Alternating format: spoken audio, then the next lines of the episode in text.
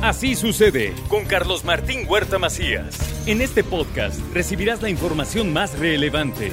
Un servicio de Asir Noticias. Y aquí vamos a nuestro resumen de noticias. Con el plan de coordinación Fuerza por Puebla, se reforzará la seguridad del Estado con la Guardia Nacional, la Secretaría de la Defensa de la Marina, la Policía Estatal y las municipales. Así lo anunció el gobernador Sergio Salomón Céspedes Peregrina en dos etapas. La primera ya en marcha con patrullamientos conjuntos y la segunda sumándose al esfuerzo que se tiene actualmente con la Guardia Nacional y con la Secretaría de la Defensa Nacional y municipios durante la lucha frontal contra la delincuencia en diferentes rubros.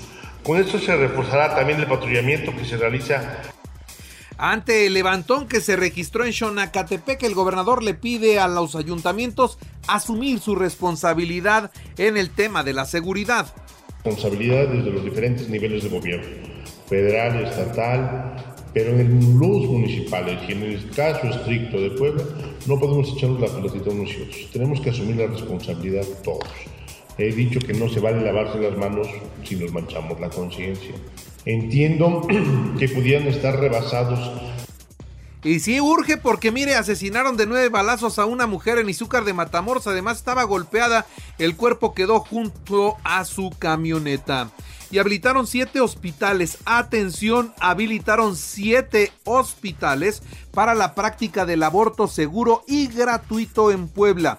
En la ciudad capital podrán practicarse un aborto en el Hospital de la Mujer, en el de la Margarita y en el ISTEP. Así también se anunció ayer este anuncio de las siete unidades que comenzarán a dar los servicios de eh, aborto seguro en el estado, que es resultado de esta sentencia eh, ya mencionada que eh, se deriva de un amparo presentado por eh, Gire, Cafis y Odesir en febrero de 2022 para cuestionar la penalización del aborto en el Código Penal del Estado. Por otra parte, el Centro de Equinoterapia celebra su aniversario e inaugura su fisioterapia cardiorrespiratoria. Ya platicamos aquí en el programa con Liliana Ortiz al respecto. Pide la rectora de la Benemérita Universidad Autónoma de Puebla, la doctora Lilia Cedillo, a los gobiernos municipales negar los permisos de bares y antros cerca de las universidades. También le informo que en el 2024 aumentarán las multas por no verificar. ¿Debido a qué? A que en este segundo semestre del año muy pocos cumplieron con el proceso de verificación vehicular. Las multas se van a incrementar. Recuerden que la multa este semestre fue 311 pesos como una medida de, y un incentivo para el cumplimiento. Lamentablemente fue al revés. El segundo semestre hay una sensible disminución en el cumplimiento de la verificación vehicular. Entonces parece ser que el haber puesto la multa así baja no fue un incentivo. Del 8 al 12 de diciembre, la edición 62 de la Feria Guadalupana 2023, informó Francisco Javier Martínez, obispo auxiliar de Puebla. Del 8 al 12 de diciembre se llevará a cabo la 62 Feria Guadalupana, la feria más familiar de Puebla, en las instalaciones del Seminario Mayor Palafoxiano. Esta feria tiene como principales objetivos pedir al Señor por las vocaciones sacerdotales, la arquidiócesis pide extremar las precauciones a todos los peregrinos guadalupanos en su camino a la Basílica de Guadalupe. Tenemos registradas 20 peregrinaciones y algunas otras que no están registradas particularmente, pero llegan eh, porque así se organizan libremente. Eh, para todos los peregrinos, no solo para el seminario, sino incluso a cualquier otro santuario como el Nacional en la Ciudad de México, siempre invitarles a la prudencia, sobre todo en la circulación de las del 5 al 13 de diciembre se llevará a cabo un operativo para resguardar a los peregrinos en su paso por Puebla. Esto es lo que dice la Secretaría de Gobernación, así que desde hoy en marcha este operativo. Brindar apoyo por parte de los municipios en los puntos establecidos como las principales rutas de trayecto en los periodos del 5 al 13 de diciembre del 2023 y el día 12 de febrero del 2024 estableciendo de manera conjunta con los municipios, Seguridad Pública, Guardia Nacional y Capufe. El jueves 14 de diciembre, el gobernador rendirá su informe de labores en el Auditorio Metropolitano. Se descarta la asistencia del presidente de México. Desafortunadamente no lo viene el señor presidente. por motivos de agenda. Ayer tuve la confirmación. Eh, estará viniendo un funcionario de alto nivel. Lo entiendo perfectamente bien. Es ya tiempos muy complicados por las fechas, las agendas.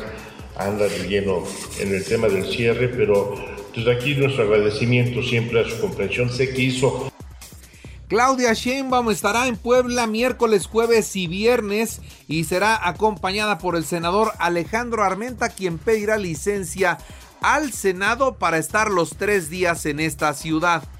Claro que la voy a acompañar a toda la gira, voy a pedir permiso, voy en un rato más me voy a México, al Senado, voy a estar el martes en el Senado, pero pido permiso sin goce de sueldo el miércoles, jueves y viernes para que pueda acudir a las actividades de la doctora. Prácticamente es el miércoles, porque no hay sesión jueves y viernes, pero voy a pedir permiso para que no haya ningún tipo de problema.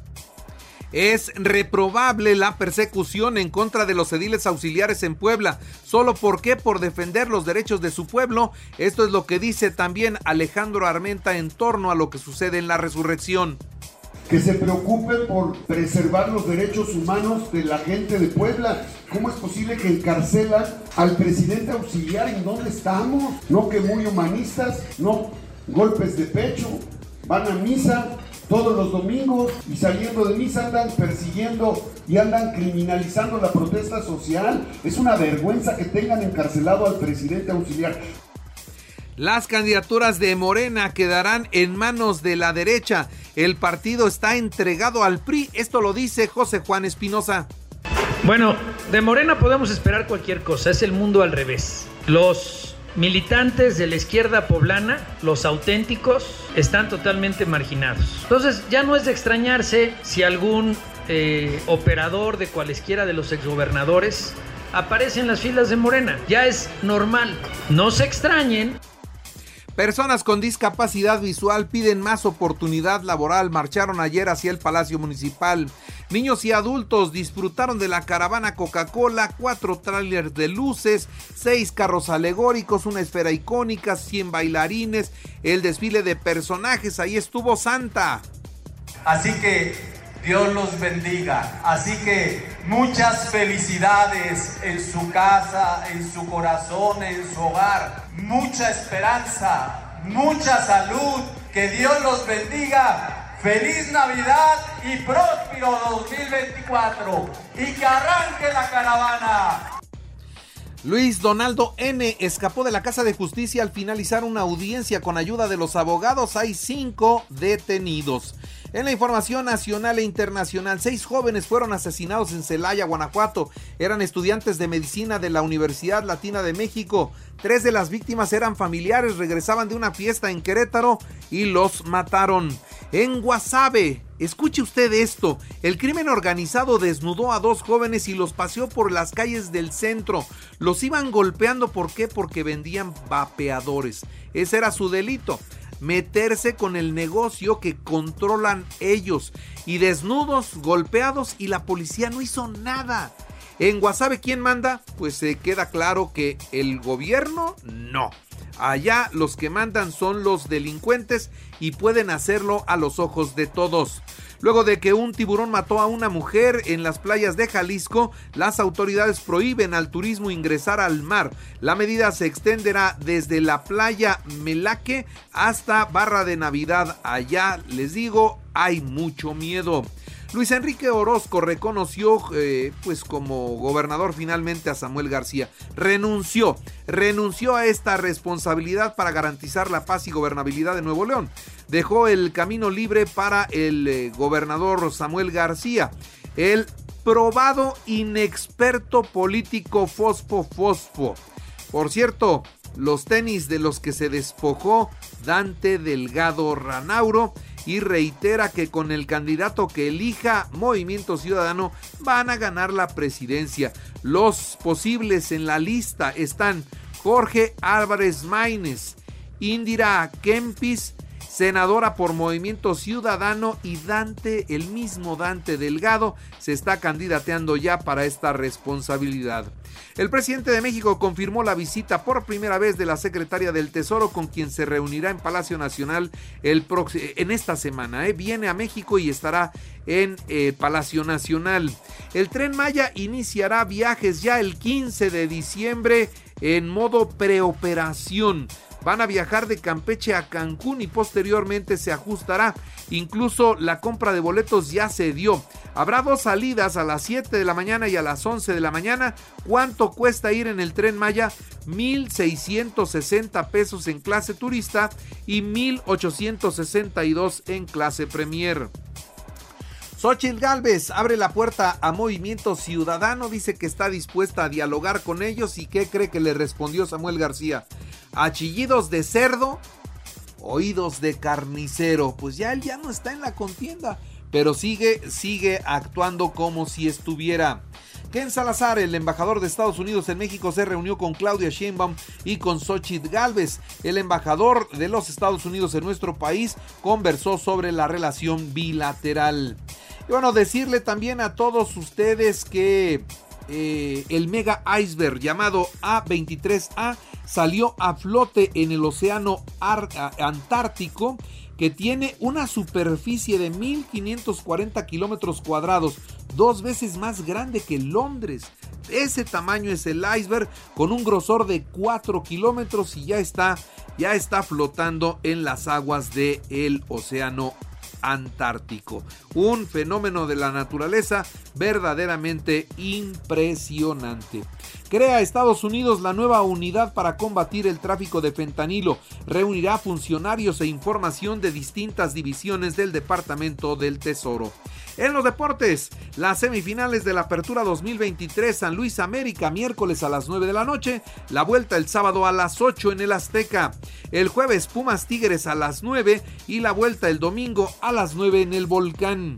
Toluca presentó al portugués Renato Paiva como su nuevo técnico. Y finalmente, los bengalíes de Cincinnati 34-31 a Jaguares de Jacksonville en el cierre de la semana 13 de la NFL.